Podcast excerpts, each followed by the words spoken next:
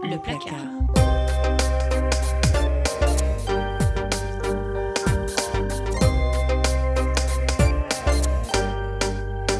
Le placard.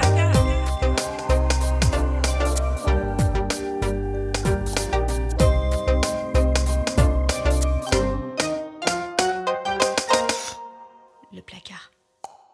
Bienvenue dans le placard, le podcast qui vous ouvre les portes sur un monde plus queer.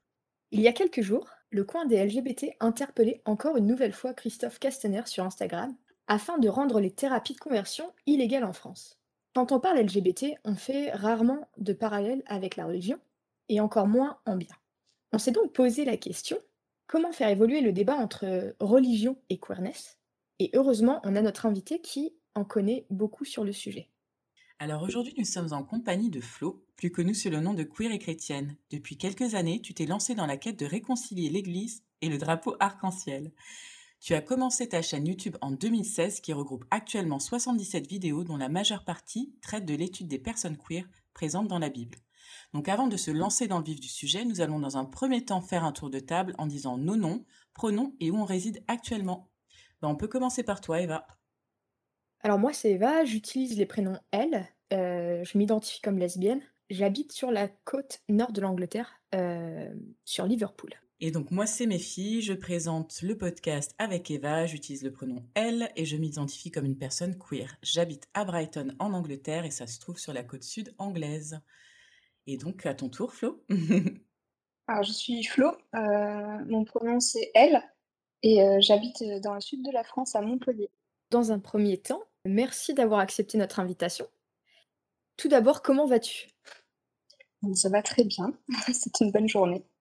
Mieux que nous, moi j'ai fait mon vaccin euh, pour le Covid, première injection. C'était hier. Oh, Ouais. ça a été alors la fièvre, Non, pas de fièvre du coup. Un peu fatiguée, très fatiguée, mais là ça va un petit peu mieux. Mais pas de fièvre, donc tant mieux. Et moi, j'attends patiemment euh, d'avoir le choix et, et de ne pas être sûre si je dois y aller ou pas. Bon, je connais ta chaîne depuis un moment, je la suis depuis un moment, mais euh, pour celles et ceux qui ne te connaissent pas, est-ce que tu pourrais nous en dire un peu plus sur euh, toi, tes vidéos, tes vidéos YouTube et nous expliquer le travail que tu y fais? Euh, alors, euh, moi, je suis une personne qui euh, s'avère euh, avoir grandi dans une famille très très croyante, avec beaucoup de pratiques. Je suis allée à l'église quasiment tous les dimanches de ma vie jusqu'à la trentaine.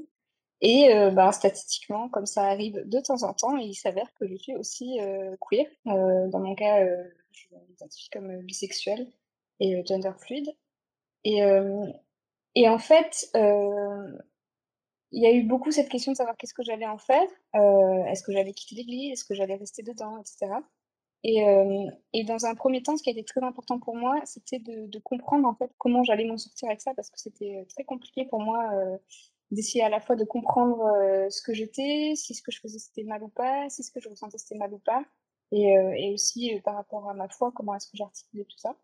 Et donc, du coup, euh, bah, il y a plusieurs années, euh, j'ai commencé à, à chercher un petit peu et à vraiment prendre le sujet à bras le corps et à, et à lire ce que les autres avaient écrit là-dessus et à chercher dans mes propres lectures euh, qu'est-ce qui, qu'est-ce qui pouvait m'apporter des réponses. Euh, je me souviens vraiment qu'au début, euh, mon but c'était de savoir qu'est-ce que je devais faire. Je savais pas ce que j'allais trouver, mais je voulais savoir ce que je devais faire. Donc j'ai vraiment commencé à lire en cherchant tous les passages qui parlaient de l'homosexualité dans un premier temps, puisque à ce moment-là, j'avais beaucoup d'angoisse par rapport à ma bisexualité. Et euh, quand j'ai commencé à, euh, comprendre qu'il y avait une autre lecture possible de la Bible, qu'il y avait des théologiens qui faisaient, euh, alors ça s'appelle la, théo- enfin, la théologie de la libération. C'est euh, une, une façon euh, d'appréhender euh, la foi chrétienne euh, euh, et entre, entre guillemets d'inclure euh, les personnes LGBTI dedans. Euh, moi, ça m'a, ça m'a vraiment, euh, ça m'a choquée, impressionnée, euh, ça m'a, ça a révolutionné la façon dont je me voyais. Mais j'avais vraiment l'impression que c'était quelque chose d'obscur, que il y avait très peu de personnes qui en parlaient, toutes les ressources que j'avais trouvées étaient en anglais, il y avait rien en français à l'époque. En tout cas, je croyais qu'il y avait rien en anglais. Et donc, du coup, c'était le moment où pour moi, je commençais à voir émerger chez des copines des chaînes YouTube et je me suis dit, bah, peut-être que je pourrais laisser sur YouTube des infos là-dessus. Donc, je, je suis partie en mode, euh, il faut que je fasse bien mon référencement, qu'il y ait bien les bons mots-clés dedans, pour que les autres petits queers perdus comme moi puissent tomber dessus un jour. et, et, je pensais que j'allais faire peut-être 4-5 vidéos sur le sujet au gré de, de, des choses qui me touchaient. Et puis en fait, ça ne s'est pas vraiment arrêté. et, et j'ai beaucoup évolué sur la question aussi. Il y a des, je sais pas s'il y a des vidéos que je ferais différemment aujourd'hui, mais en tout cas, euh, moi-même, j'ai beaucoup évolué en faisant cette chaîne-là. Et donc, c'est une chaîne qui euh, explique euh, qu'est-ce qu'on peut trouver comme, comme histoire dans lesquelles on peut s'identifier dans la Bible, quels sont les personnages dont on soupçonne l'appartenance à, à, la communauté LGBTI. et aussi des fois plus des questions de société, par exemple des questions sur la PMA ou des choses comme ça, où on essaye de, discuter un petit peu de qu'est-ce qu'on a comme matière euh, pour discuter de ces sujets, parce que c'est des sujets souvent qui sont très politisés et où euh, en fait euh, le discours va pas être très religieux en fait, il va être surtout être politique dans les églises. Et donc c'est pour reconnecter un petit peu un aspect vraiment religieux, chrétien, sur des questions de société en lien avec les thématiques LGBTQ. D'accord, ok. Je vais essayer de rebondir un peu sur ce que tu as dit dans les débuts, sur le fait justement que tu, que tu te questionnais, que tu que essayais de, comprendre un peu ces deux aspects de toi. Qu'est-ce qui t'a en soi mis sur la route de te questionner? Qu'est-ce qui a fait que il y avait ce choix en fait dans ta tête à faire au début?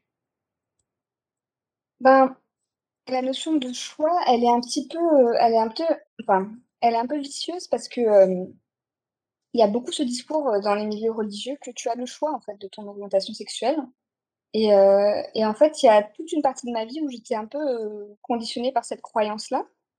Euh, et comme j'étais bisexuelle, en fait, je passais, j'ai passé toute mon adolescence à me rassurer quand j'étais dans des phases où j'étais soit en couple avec des hommes, soit attirée par des garçons. Je me disais c'est bon, tout va bien. Et puis régulièrement, il y avait des petites piqûres de rappel au gré des crushs. donc j'ai cru en fait pendant longtemps que j'avais le choix puisque inéluctablement, je revenais vers les hommes, alors que inéluctablement aussi, je revenais vers les femmes. C'était c'était complètement biaisé. Et puis, euh, en fait, ce qui m'a vraiment, euh, ce qui m'a vraiment interrogé profondément et qui a remis ça en question, euh, c'est à un moment où j'étais vraiment très engagée religieusement et j'avais le sentiment de tout bien faire.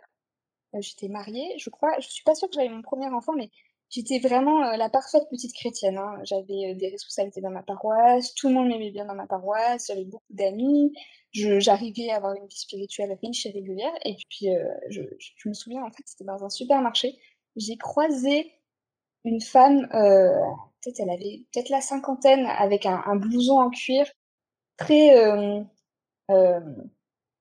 très l'archétype euh, de, la, femme forte lesbienne euh, avec les cheveux courts. Vraiment, elle était hyper belle. Et bon, bah, je, sa beauté fulgurante m'a traversé la poitrine en mode genre, oh, mon Dieu, mais qu'est-ce qu'elle est, qu'est-ce qu'elle est, je vais pas dire attirante, j'en sais rien, mais ça a été le, le crush de juste, on voit quelqu'un dans la rue, on va pas lier de relation avec. Mais à ce moment-là, je me suis dit, il y a un truc qui cloche quand même, parce que j'ai l'impression que je fais tout bien, et il y a ça qui m'arrive. Et j'ai eu cette espèce de truc de dire, peut-être que, en fait, euh, un, j'ai pas le choix, et deux, c'est pas mauvais. Parce que j'étais convaincue qu'en fait, ça venait de moi, de, que forcément j'étais une mauvaise personne et que quand je faisais des mauvais choix, alors j'avais ces tentations. Et en fait, euh, j'étais dans une situation où je disais, je vois pas ce que je peux faire de mieux, ça m'arrive toujours, ça. Et puis ça, c'était pas négatif comme sentiment parce que euh, parce qu'en fait c'était un moment, enfin les crushs, c'est des moments cool en vrai quand on n'est pas plein de honte. Donc j'étais là en train de dire, mais c'est beau en fait, et ça a pas l'air si malsain. mais ce sentiment en fait de honte, comme tu euh, mentionnes, est-ce que tu penses que c'était un conditionnement qui est lié justement à la, à la religion chrétienne? Oui, oui, oui, complètement. C'était euh, c'était complètement lié euh, à ce qu'on m'avait appris. c'était, j'étais, en tout cas, moi, on m'avait beaucoup parlé de d'une espèce de, de féminin sacré où j'allais avoir des enfants et où c'était mon rôle divin, etc. Donc la, la reproduction hétérosexuelle, c'était vraiment le, le sommet de ce que j'étais censée faire dans ma vie. Euh, et puis euh, mes parents, euh, alors c'est pas des homophobes forcenés, mes parents, mais euh, mais j'avais entendu des petites euh, des petits trucs comme ça. Ma mère est pas Ma mère est plutôt enfin, je l'ai entendu défendre des amies lesbiennes, euh, donc je savais que ma mère, elle avait pas de regard négatif, mais je savais que c'était pas, euh, c'était un peu comme quand on, considérait euh, les gens qui étaient pas de notre religion, ça. c'est des bonnes personnes, ils n'ont pas la vérité, mais c'est des bonnes personnes. Donc c'est pareil, les homosexuels, bon, ils sont un peu perdus, mais euh, ma mère, c'était ça, elle les jugeait pas. oui, voilà, ma mère, elle les aimait quand même. Mon père, il était un peu plus, à l'époque, un peu plus dur sur la question, et puis les adultes qui nous enseignaient, ils étaient carrément, il y en avait qui étaient franchement homophobes. Donc j'étais conditionnée à penser que mon rôle dans la vie, c'était d'avoir un bébé, me marier avec un homme, et que j'étais faite pour ça, et que, et que c'était, c'était pas normal, et que c'était probablement une tentation. En fait. Mmh. Intéressant. D'accord et justement, donc, as parlé, tu as parlé un peu de ce qui t'a motivé à faire ta chaîne, c'est la théologie de. Alors, j'ai pas compris le reste. Est-ce que tu peux me redonner le, nom qui va avec? Alors, souvent, les gens qui font vraiment de la théologie, c'est pas moi, moi je suis pas mmh allée en fait de théologie, ça s'appelle la théologie de la libération. De la libération, d'accord. Voilà. Et quelque part, c'est un peu l'idée que de sortir de cette idée que l'humanité est maudite, que le péché euh, nous, nous entoure de partout, c'est de dire euh, non, en fait, nous, on est pour la libération de l'humanité et en fait, euh, ça passe entre autres par la libération sur les questions queer. D'accord. Et comment tu as trouvé, en fait, comment tu as entendu parler de la théologie de la libération?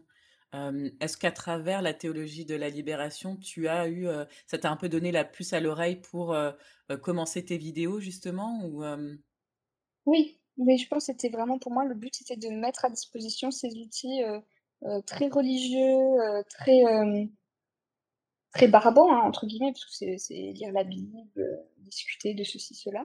Mmh mais oui, en fait, c'est ça qui, a, qui, je me suis dit, je vais commencer une chaîne pour en parler en francophone. Au début, je voulais en parler que aux gens de ma religion. Et puis, et puis j'ai prié parce que j'étais très très croyante et très pratiquante à l'époque et je dit Dieu, si c'est un projet que tu veux que je fasse, qu'est-ce que tu veux que je fasse? Et j'ai une espèce d'inspiration, alors quand on en parle entre, entre chrétiens, les gens disent, après c'est compliqué d'en parler des gens qui sont pas chrétiens, ils se disent, quoi tu parles. Genre, il y a une espèce d'idée qui m'a paru être euh, dans un langage chrétien qui venait de Dieu, euh, dans un langage pas chrétien, j'ai eu une idée. Voilà. Et c'était de dire non, c'est pour tous les chrétiens. ça fait beaucoup de monde quand même. Et finalement, bah, il y avait beaucoup de monde qui avait envie de, de connaître ce sujet. Waouh. Tu as eu un peu la révélation euh, divine pour ton, pour ton projet en fait. Moi, je l'interprète comme ça, oui. non, j'aime bien. Très bien.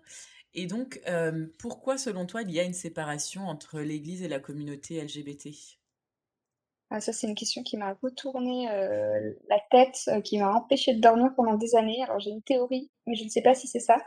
Il semblerait que dans l'histoire de la chrétienté, en tout cas, les pics d'homophobie, c'est-à-dire qu'il y a des moments où en fait on n'en parle pas du tout, les gens s'en foutent, et il y a des moments où les gens commencent à réfléchir intensément, où il y a des, des choses qui sont prononcées au niveau de l'Église, des punitions qui sont qui sont aggravés, etc., et où on voit des cas de procès, eh bien, euh, apparemment, ça correspond à des pics euh, de, de conflits, euh, alors je vais pas dire interethniques, mais il y en a un, alors je, ne sais plus si c'est en Angleterre, et je ne veux pas dire de bêtises, et je l'avais marqué quelque part, mais il y en a un où ça a été pendant une, une période où il y avait des grosses tensions avec la communauté tzigane, mais je parle d'un truc euh, genre au Moyen Âge, hein, c'est vraiment. Euh, euh, et je sais plus, il y en a eu un autre, mais mais pourquoi Qu'est-ce qui fait Il y a des, en fait, il y a des moments, il y a des périodes d'intolérance en fait. Juste vraiment,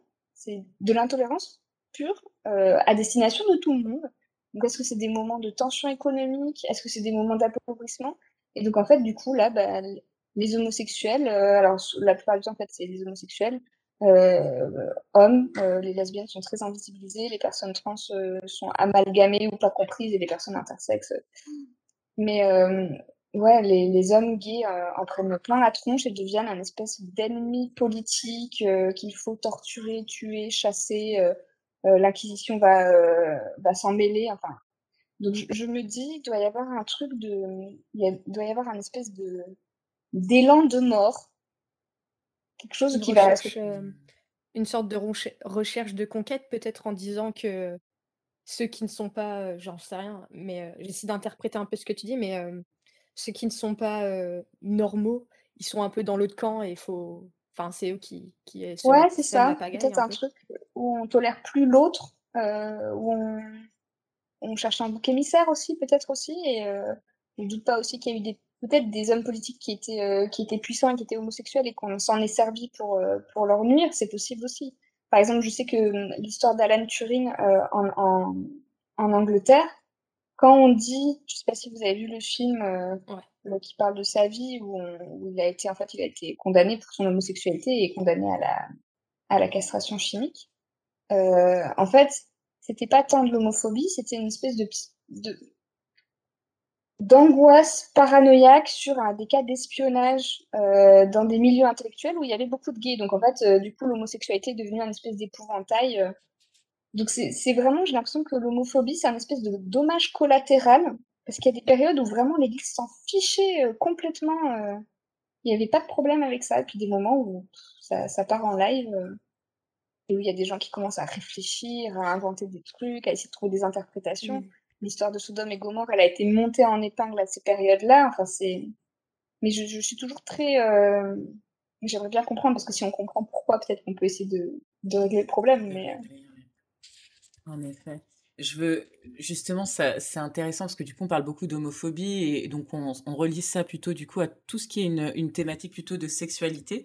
Mais je sais que tu as mentionné au début du coup, heu, du podcast, heu, être, heu, t'identifier comme, heu, étant gender gender fluid, heu, excuse-moi et du coup, je me demandais, comment, ben, je sais pas si tu es du coup out au niveau de de ton identité de genre, mais comment se quelle est l'acceptance au niveau, heu, des thématiques de genre, heu, dans la religion chrétienne et au sein de ta paroisse? Ah, heu, non, il y a aucune acceptation de ce côté-là. Alors par contre, je vais plus à l'église depuis, quelques années, donc je n'ai plus de paroisse. D'accord. Mais ah non, il y a aucune, aucune acceptation, il y a l'idée que c'est des gens qui qui s'inventent des trucs ou qui sont perdus. Beaucoup cette idée que les gens sont perdus. Voilà, que ce soit quelqu'un qui a été traumatisé et qui du coup rejette et s'invente quelque chose. Mmh mh. Mais il y a vraiment, heu, une une incompréhension et un rejet très fort, heu, au niveau, heu, des thématiques de genre, qui sont, qui sont probablement liées aussi à l'homophobie, hein, mais c'est ouais, non, j'ai rencontré très peu de compréhension de ce côté-là. D'accord. D'accord, OK.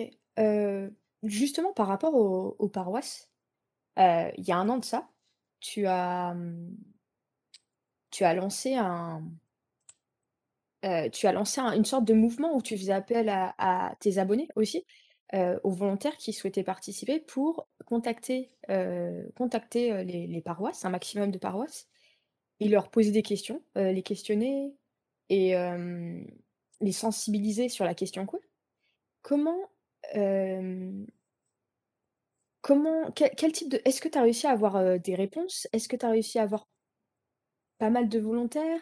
Comment, comment étaient les réponses que tu as reçues ég également? Alors j'ai eu beaucoup de personnes qui se sont proposées de le faire. Je crois qu'on était, heu, peut-être 70 personnes, qui Ah ouais! j'étais un peu embêtée parce que je devais remplir les adresses mail, heu, il y avait du monde. Et Ah ouais! et du ton oui, du coup, j'avais pas automatisé, hein, c'était, heu, j'étais en train de faire des du travail d'administration, et c'était cool, il y avait des gens qui étaient, des gens très à l'aise avec le sujet, qui en avaient déjà parlé dans la paroisse et des gens qui étaient, complètement cachés, qui disaient: «Moi, il faut que je puisse le faire, mais discrètement et tout», donc on a essayé de trouver un moyen que tout le monde puisse participer. Et à l'époque, en fait, ce qui s'était passé, c'est que, heu, dans, heu, dans le milieu où j'étais, il y avait eu un un jeune garçon, heu, homosexuel, qui avait fait une tentative de suicide. Et ça a fait un séisme parce qu'en fait, c'était un garçon qui venait d'une famille très populaire, qui avait beaucoup de responsabilités et cetera et qui était très bien implanté.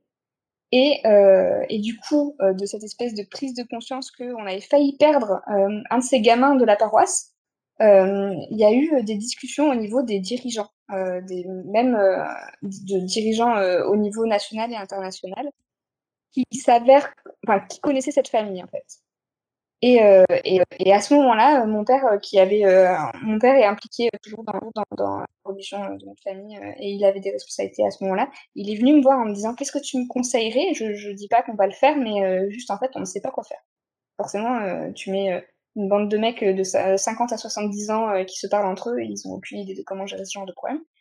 Et à l'époque, en fait, j'ai juste rédigé un document, euh, je sais plus combien de pages, une vingtaine de pages, je crois, qui dit voilà comment est-ce que idéalement il faudrait prendre en charge les personnes LGBTI dans les paroisses.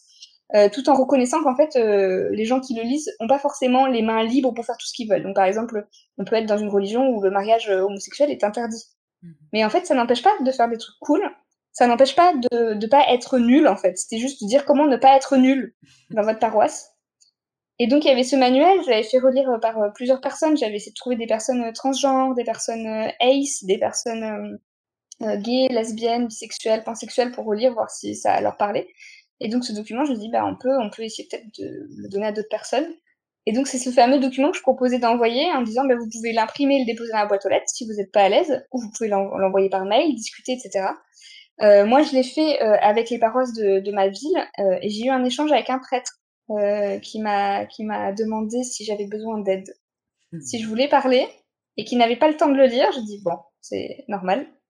Mais par contre, je sais que euh, il y a une des personnes qui a participé qui est revenue vers moi qui m'a dit en fait, euh, je l'ai envoyé à une paroisse où euh, il y a une femme transgenre qui vient de faire son coming out et c'est très compliqué parce qu'elle est mariée, elle a des enfants, a c'est un peu explosif et, et où en fait le, le, le, prêtre de la paroisse lui a dit qu'il avait besoin d'aide en fait parce qu'il savait pas quoi faire. Donc je pense qu'il y a des gens à qui ça a pu servir, euh, mais euh, j'ai l'impression que le problème de cette démarche, c'est que c'était un peu une démarche euh, euh prosélyte en mode tenez une brochure, et on sait nous-mêmes que quand les témoins de Jéhovah nous interpellent dans la rue pour nous donner des brochures, ça ne nous intéresse pas. Donc je je suis pas sûre que ce soit le, meilleur le meilleur truc que j'ai organisé, mais en tout cas je pense que ça n'a pas eu d'impact négatif pour moi. Et est-ce que tu veux nous dire un petit peu, euh, moi je trouve que c'est un, un, projet qui est top, euh, c'est et puis ça c'est un peu euh, le, le, début du changement en fait. Est-ce que tu peux nous dire un petit peu ce qu'il y avait dans cette brochure exactement et quels étaient les outils d'aide? Alors ça s'appelait paix mes licornes, parce qu'il y a une phrase euh, euh, que Jésus dit euh, à un de ses apôtres qui est paix mes brebis, et, et paître, en fait, c'est les amener au pâturage. Mhm. Et en, gros, ça veut dire prends soin de mes brebis, et donc de dire prenez soin des personnes LGBTI de votre paroisse. Mhm. Et donc dedans, en fait, le truc le plus important pour moi, c'était de parler des thérapies de conversion.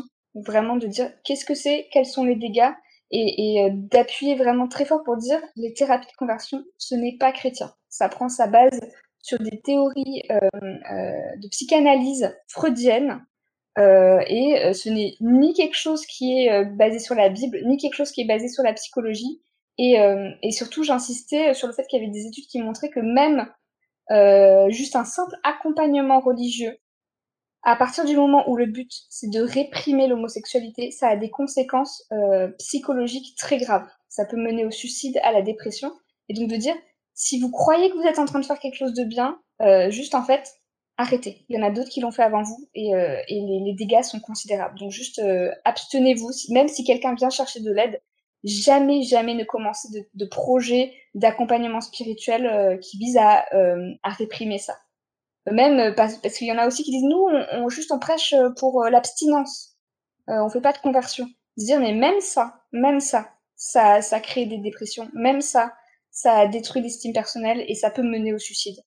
Donc ça, c'était la première partie où je, je disais, si ne, même s'ils ne lisent que ça, c'est juste, voilà, juste arrêter. Mhm. Euh, et ensuite, en fait, pour, euh, je prenais pour chaque, euh, chaque lettre, euh, j'expliquais ce que c'était. et ensuite, j'expliquais comment concrètement, dans notre pastoral, on pouvait éviter les écueils. Donc, par exemple, pour les personnes transgenres, j'expliquais c'était quoi le concept? Euh, j'expliquais les bonnes pratiques euh, de d'utiliser les bons pronoms et d'autoriser la personne à s'habiller comme elle veut sans venir critiquer ça. Euh, en expliquant aussi qu'il y a de la, de la, recherche qui a montré que c'est un des facteurs protecteurs les plus puissants en fait, la, la transition sociale. Et donc du coup, euh, après de dire bah, comment est-ce que vous, euh, voilà, quels sont les, les, trucs un petit peu savonneux, par exemple quand vous parlez de, alors je, je sais plus pour la transidentité, mais je me souviens que pour, euh, pour les personnes ACE, j'avais mis l'accent sur quand vous préparez des jeunes couples au mariage. Mmh. Euh, ben, il faut faire attention à pas dire que l'intimité, c'est forcément l'intimité sexuelle, parce que le risque, en fait, après, c'est les viols conjugaux.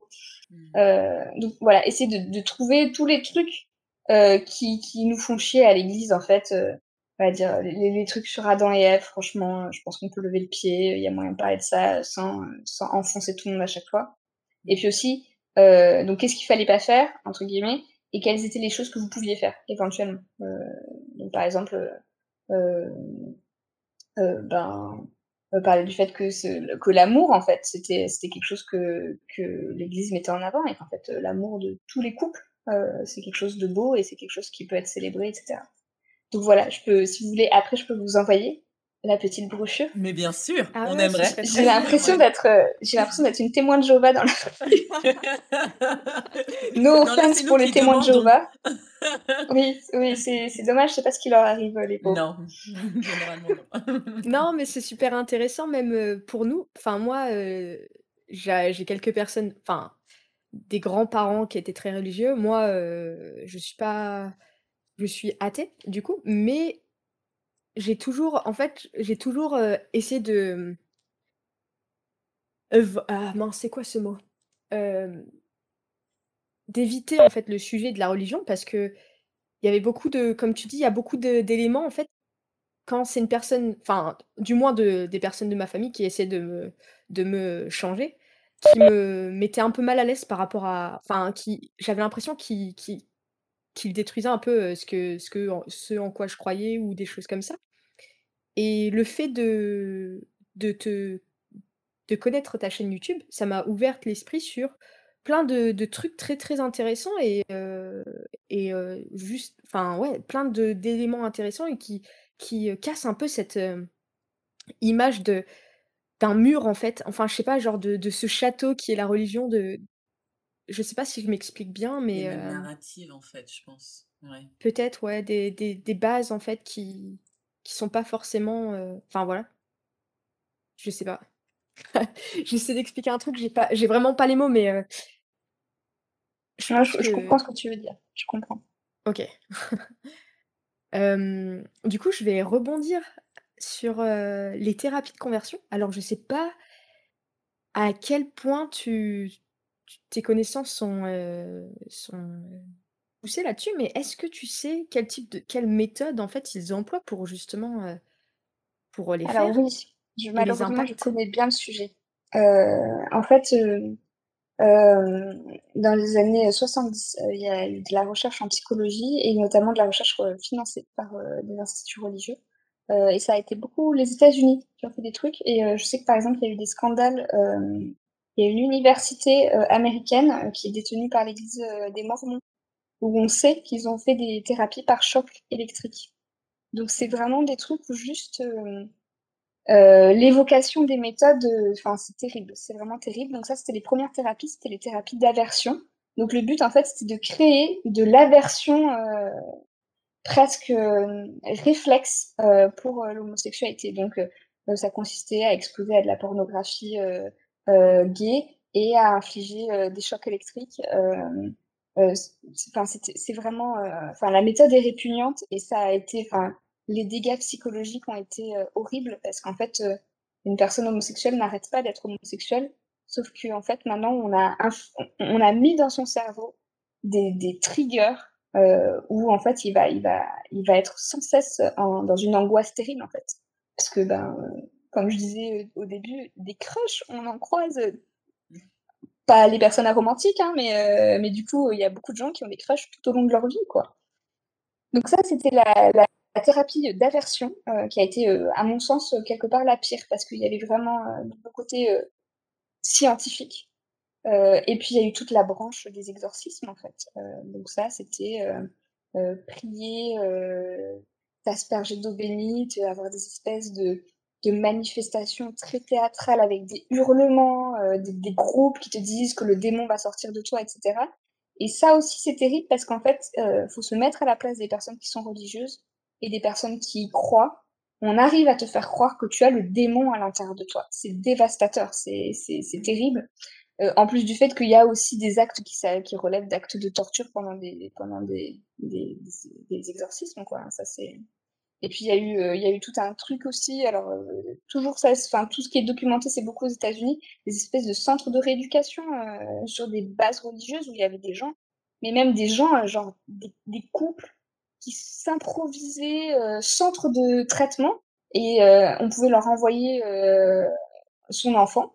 Et donc, ben, pendant ce temps-là, ces enfants, ils étaient brimés, on leur donnait pas à manger. Donc, on imaginait, enfin, il y a des témoignages de gens qui, qui, ont été reçus dans des trucs comme ça à 12, 13 ans, jusqu'à 18 ans, où ils ont été battus, euh, privés de nourriture, isolés pendant des mois et des mois. On leur a lavé le cerveau avec des trucs religieux toute la journée. Donc ça, c'est la partie qui est vraiment, euh, qui est horrible euh, et où tout le monde comprend que c'est horrible. Mais en parallèle de ça, en fait, il y a tout un axe de, de trucs qui relèvent de la thérapie, en fait, euh, et où là, euh, il y a une grosse... Merci à vous pour votre écoute. C'était la partie 1 de notre entretien avec Flo de la chaîne queer et. Dans la seconde partie, nous aborderons un peu plus en détail l'impact psychologique des thérapies de conversion. Nous parlerons aussi du mouvement activiste que Flo essaye de lancer. Venez d'écouter Le Placard, émission préparée et présentée par Petite Eva et moi-même, Méfie. Si vous avez apprécié cette écoute, on vous encourage à déposer un petit pouce bleu ou à laisser une étoile sur vos applis de podcast préférés. À bientôt!